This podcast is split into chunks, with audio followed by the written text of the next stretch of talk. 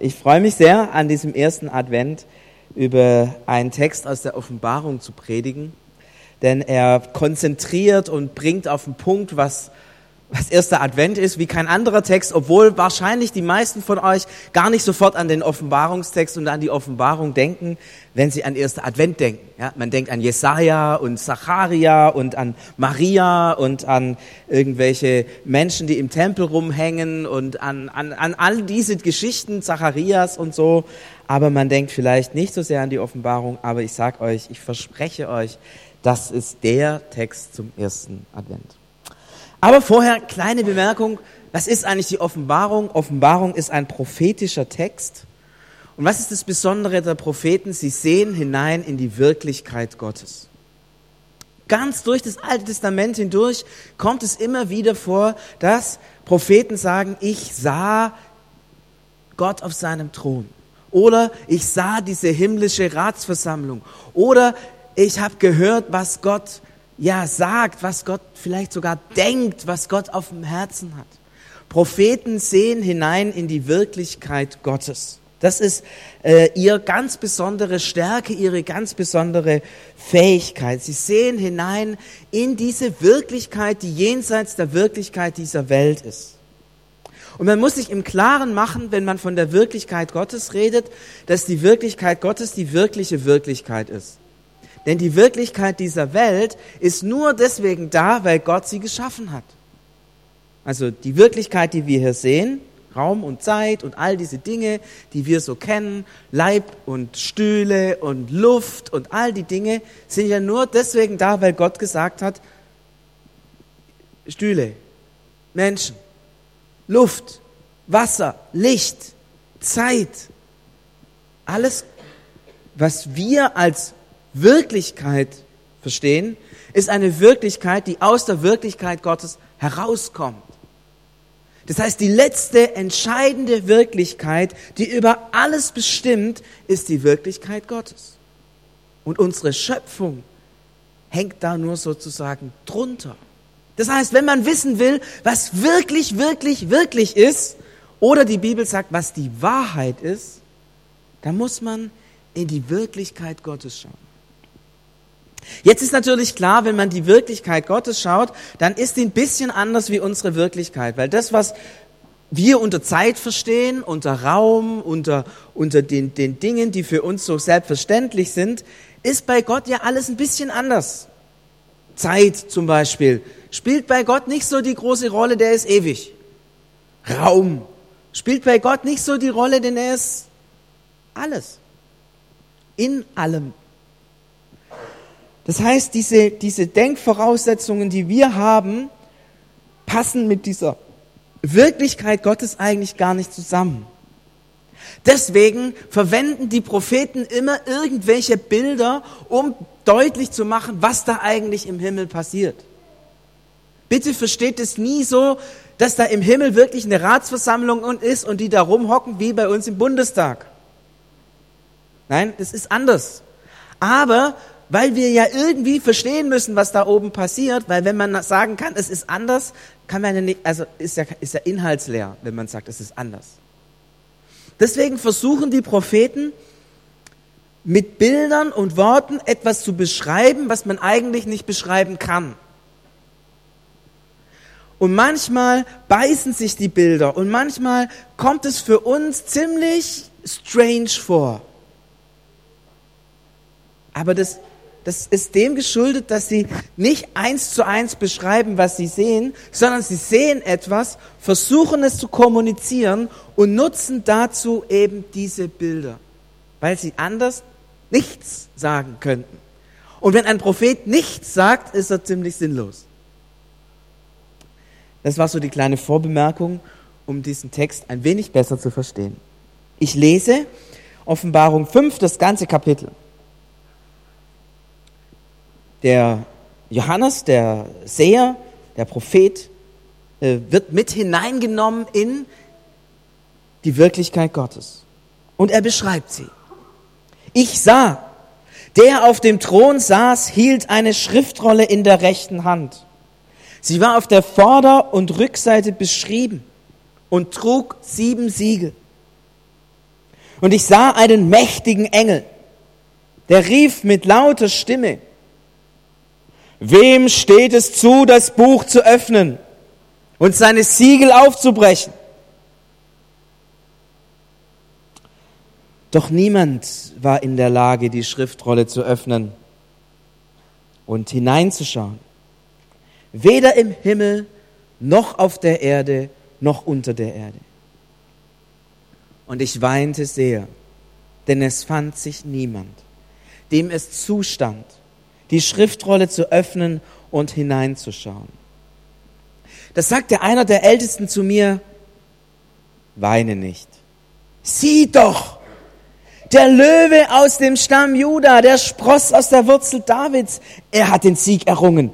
Er kann die Schriftrolle und ihre sieben Siegel öffnen. Dann sah ich bei dem Thron, umgeben von vier Wesen und im Kreis der Ältesten stand ein Lamm. Es sah aus, als ob es geschlachtet wäre. Es hatte sieben Hörner und sieben Augen. Ihr erinnert euch an meinen Vorspruch, ja, bitte nicht alles, genau. Diese Augen sind die sieben Geister Gottes, die in die ganze Welt gesandt worden sind. Das Lamm ging zu dem, der auf dem Thron saß. Es nahm die Schriftrolle aus seiner rechten Hand in Empfang. Und als es die Schriftrolle empfangen hatte, warfen sich die vier Wesen vor dem Thron nieder. Das taten auch die 24 Ältesten. Jeder von ihnen hatte eine Leier und eine goldene Schale, die mit Weihrauch gefüllt war. Der Weihrauch, das sind die Gebete der Heiligen.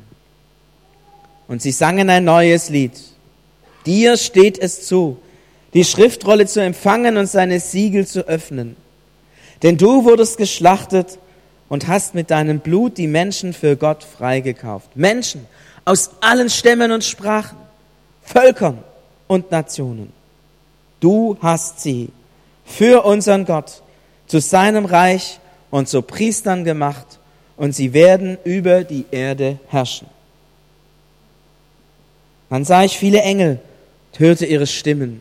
Sie standen rings um den Thron, die Wesen, die Ältesten.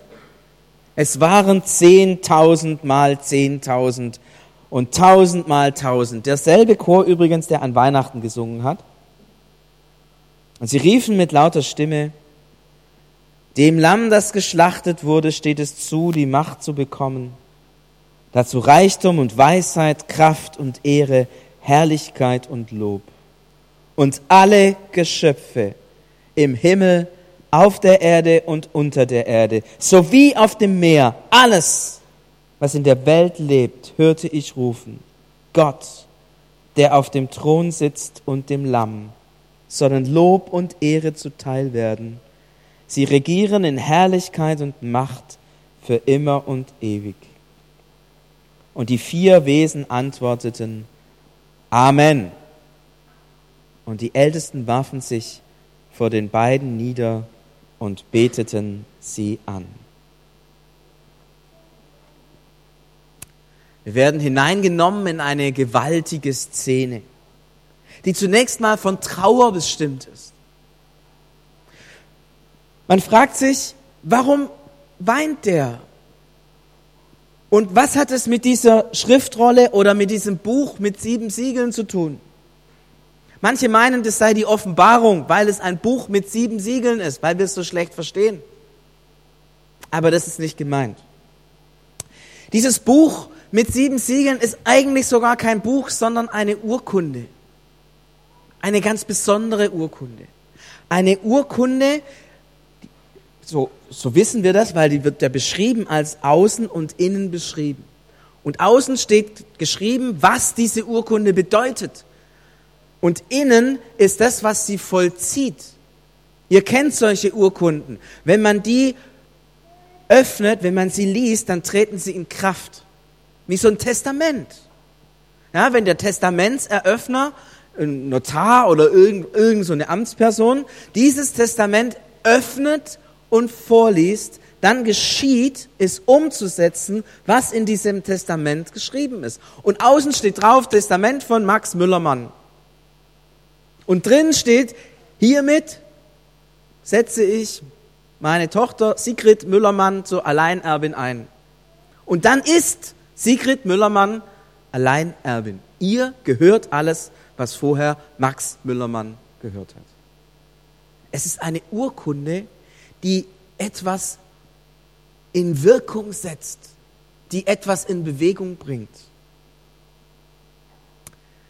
Warum ist er so traurig, wenn diese Urkunde verschlossen bleibt?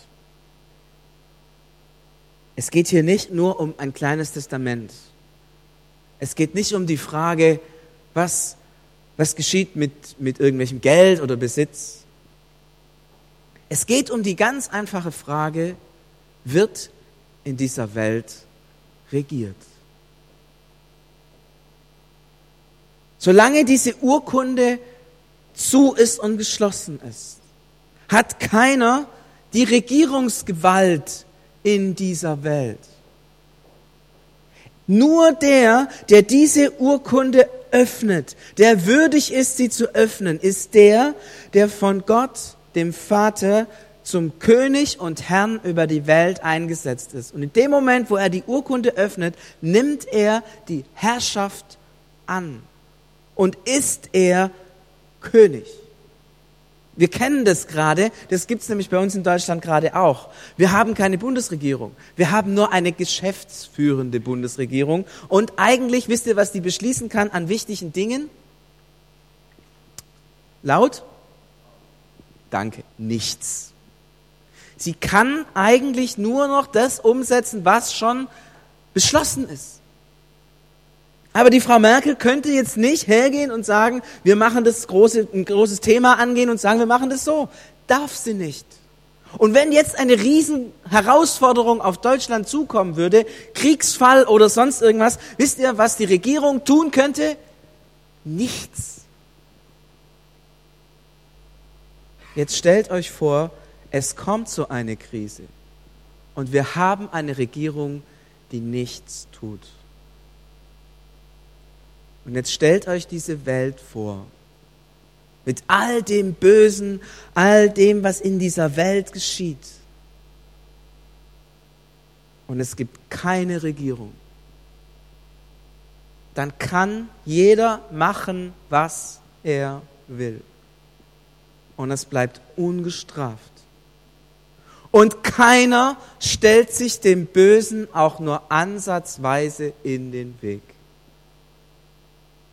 Wenn das die Perspektive dieser Welt wäre, dann ist es doch zum Heulen, oder? Versteht ihr, warum der weint? Johannes, gefangen von den Römern, die römische Weltmacht gegenüber, die das Christentum ausradieren will, weil, sie, weil die Christen aus Sicht der Römer gefährlich sind. Dieses, dieser Unrechtsstaat, dieser Gewaltstaat, voll von Korruption.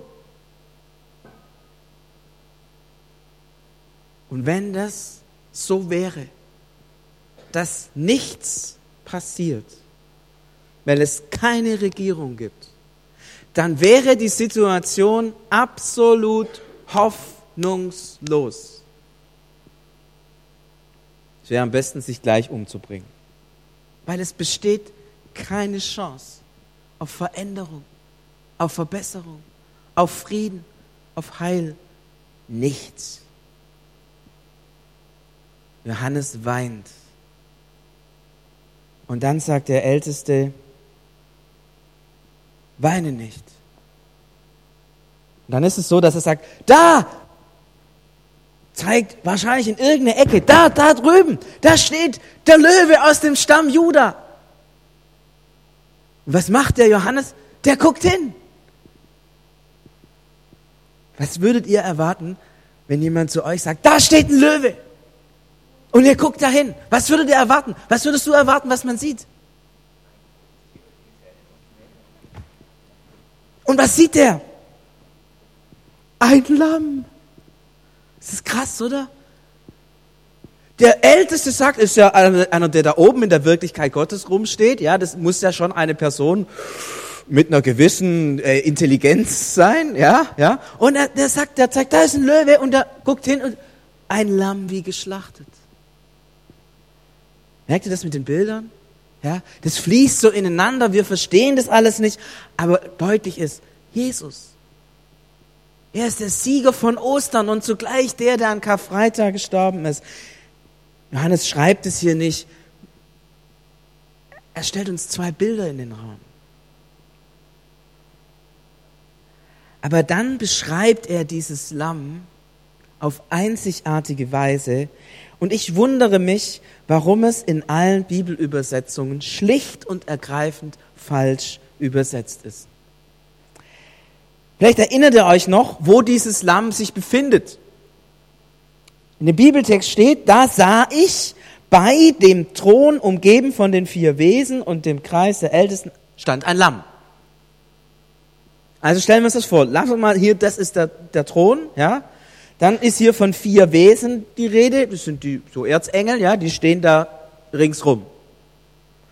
Ähm, umgeben von den vier Wesen. So, und dann dem Kreis der Ältesten, also das sind 24, die stehen dann da außen nochmal rum. Könnt ihr euch vorstellen? So. Und jetzt steht hier in der Übersetzung, wo ist das Lamm? Bei dem Thron. Also ungefähr, kann man sich vorstellen, da wo ich jetzt stehe, oder? Das Dumme ist, das steht da nicht. Ich, Im Griechischen steht, in der Mitte des Thrones stand ein Lamm. In Meso Tronu. Ich habe vorher, bevor ich gepredigt habe, nochmal in Lexikon nachgeguckt, weil ich dachte immer, Meso, Mesos heißt Mitte. Ich habe echt an mir gezweifelt. So, ja? Habe extra nochmal das Lexikon aufgeschlagen. Mesos heißt tatsächlich Mitte. Das heißt, um im Bild zu bleiben, wo steht das Lamm? Hier. Inmitten des Das Lamm und Gott, liebe Freunde, gehören zusammen. Das Lamm ist in Gott und bei Gott auf dem Thron. Das ist Trinitätslehre in Bildersprache. Ein Gott, Vater, Sohn und Heiliger Geist. Warum reite ich da so drauf rum? Es gibt einen ganz kleinen Unterschied. Der, der auf dem Thron sitzt, ist der Schöpfer. Die, die um den Thron rumstehen, sind Geschöpfe. Was ist das Lamm? Schöpfer. Und jetzt versteht ihr auch, warum er würdig ist, die Siegel zu öffnen. Weil er nicht auf der Seite der Geschöpfe steht, sondern weil er der Schöpfer ist. Er ist Gott von Ewigkeit zu Ewigkeit. Darum allein ist er würdig, die Herrschaft anzutreten. Und er ist diesen Weg gegangen, an Weihnachten Mensch geworden, gestorben an Karfreitag, auferstanden von den Toten. Und er ist im Himmel beim Vater. Und dann geht es hier weiter. Das Lamm ging zu dem, der auf dem Thron saß. Moment, Moment. Wo ist das Lamm? Ist doch mitten auf dem Thron, oder? Stand doch gerade. Jetzt heißt es hier, das Lamm ging. Deswegen haben die das nämlich alle falsch übersetzt. Weil die sagen, das ist unlogisch. Das ist unlogisch, wenn das Lamm vorher schon in der Mitte ist, ja, dann kann es ja nicht kommen. Das ist unlogisch. Deswegen müssen wir den Bibeltext richtig übersetzen. Ähm, falsch übersetzen um ihn irgendwie logisch richtig zu machen. Aber liebe Freunde, es geht hier nicht um Logik, sondern darum, dass Jesus wahrer Gott und wahrer Mensch ist. Als wahrer Gott sitzt er auf dem Thron. Und als wahrer Mensch kommt er zu dem Thron. Er ist beides ganz. Die alte Kirche hat 500 Jahre gebraucht, um zu kapieren, was mit diesen zwei schönen Bildern gesagt worden ist.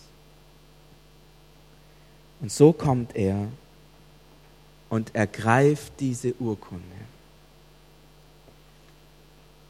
Und damit geschieht etwas, was ein Beben auslöst in der ganzen Wirklichkeit Gottes. Bis hinein, so heißt es hier, hinunter in alle Tiefen bis unter die Erde, bis ins Meer hinein, ein Beben, das die Weltordnung verändert. Er nimmt diese Urkunde und öffnet die sieben Siegel. Und damit ist er zum Herrn geworden. In Kraft und Majestät. Eingesetzt, die Welt zu führen und zu leiten, zu regieren, das Reich Gottes aufzurichten, bis dass er wiederkommt und diese Welt zu Ende bringt. Es wird regiert. Christus ist der Herr, eingesetzt vom Vater. Er, der für uns sein Leben gegeben hat. Er, der allmächtige Gott, bricht die Siegel auf und ist König der Welt in Kraft und Regentschaft. Die Übergangsregierung ist zu Ende. Die richtige Regierung in Kraft und Autorität eingesetzt. Wer weiß, wann das in Deutschland passieren wird, aber das ist ein ganz anderes Thema. Im Himmel vor Gott ist es geschehen. Man spürt, wie, wie der ganze Himmel anfängt zu loben ihn anzubeten, zu ehren. Das ist wie wenn ja, sich alles verändert. Und alle fallen auf die Knie und huldigen dem neuen König. Das ist fast wie an Weihnachten, gell? Da waren es nur ein paar Hirten und ein paar Weise aus dem Morgenland. Aber wir haben das Gleiche gemacht. Merkt ihr, wie die Geschichten zusammengehören? Da im Kleinen, hier auf der Erde, Hirten und Weise.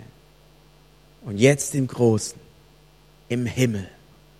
Selbst die Erzengel fallen vor ihm nieder, dem neuen König. Vielleicht fragst du dich, was hat das mit meinem Leben zu tun? Weißt du, welche Macht Schuld hat? Weißt du, welche Macht das Böse hat? Schuld zerstört Menschen in einer unglaublichen Weise. Und die Macht des Bösen und die Macht der Schuld ist gebrochen. Ihr ist ein Ende gesetzt, in dem Christus sagt, ich habe alle Schuld getragen und vergeben. Ich habe das Böse besiegt. Ich bin der Herr. Und ich möchte dich bitten, all die Situationen dir mal vor Augen zu führen, wo Menschen unterdrückt werden, wo Menschen klein gehalten werden, wo Menschen erniedrigt werden. In all diesen Situationen. Christus steht darüber und er hat die Macht gebrochen. Vielleicht geschieht es noch. Aber es geschieht so, dass alle Tränen, die geweint werden auf dieser Welt, einmal wieder abgewischt werden. Und es geschieht so, dass alle, die das getan haben, zur Verantwortung gezogen werden. Die Mächte des Bösen sind gebrochen. Was bedeutet das für mein Leben? Ich darf aufrecht leben.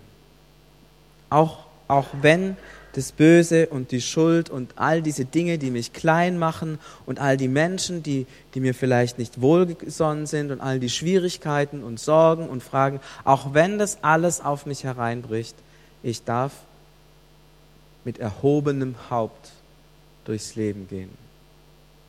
Weil ich weiß, auch wenn das jetzt noch so ist, Christus regiert. Und die Macht ist gebrochen. Sie wirkt vielleicht noch, aber ihre Macht ist gebrochen für alle Zeit. Und wenn ihr in dieser Woche solchen Situationen begegnet, wo ihr spürt, dass ihr klein gemacht werdet, wo ihr spürt, dass die Schuld nach euch greift, wo ihr spürt, dass Böses nach euch greift, wo ihr spürt, dass, dass oder wo ihr seht, vielleicht auch in den Zeitungen, Attentate, was auch immer, wo dieses Böse uns so nahe rückt. Christus regiert. Und es ist zu Ende mit dem Bösen. Ja, es zuckt noch. Aber es ist zu Ende. Wir dürfen uns erheben, aufstehen.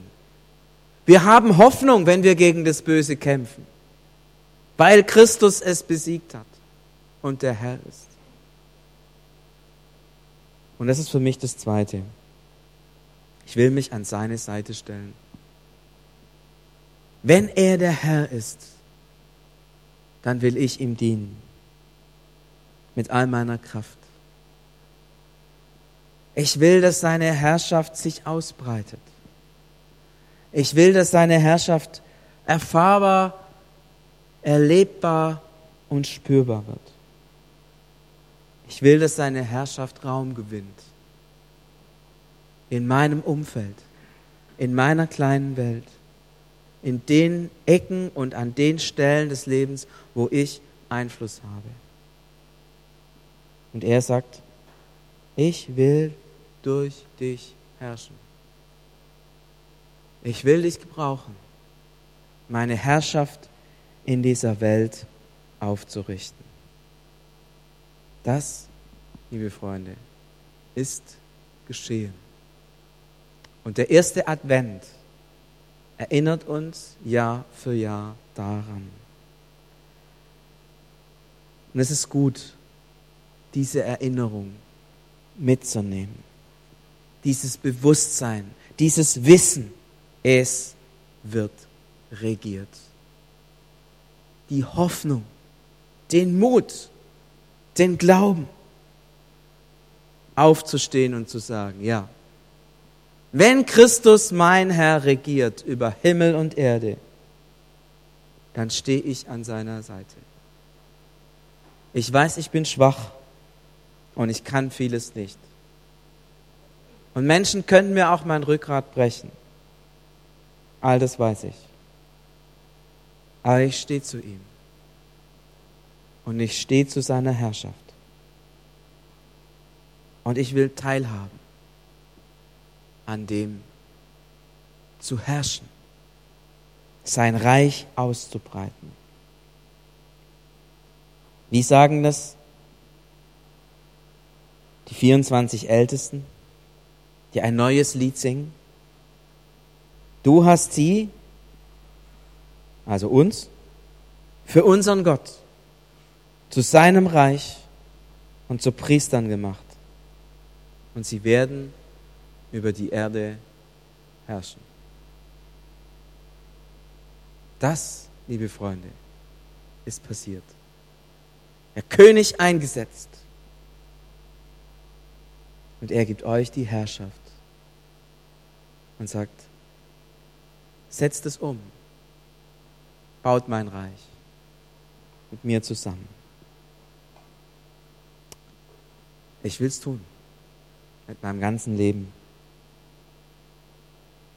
Amen.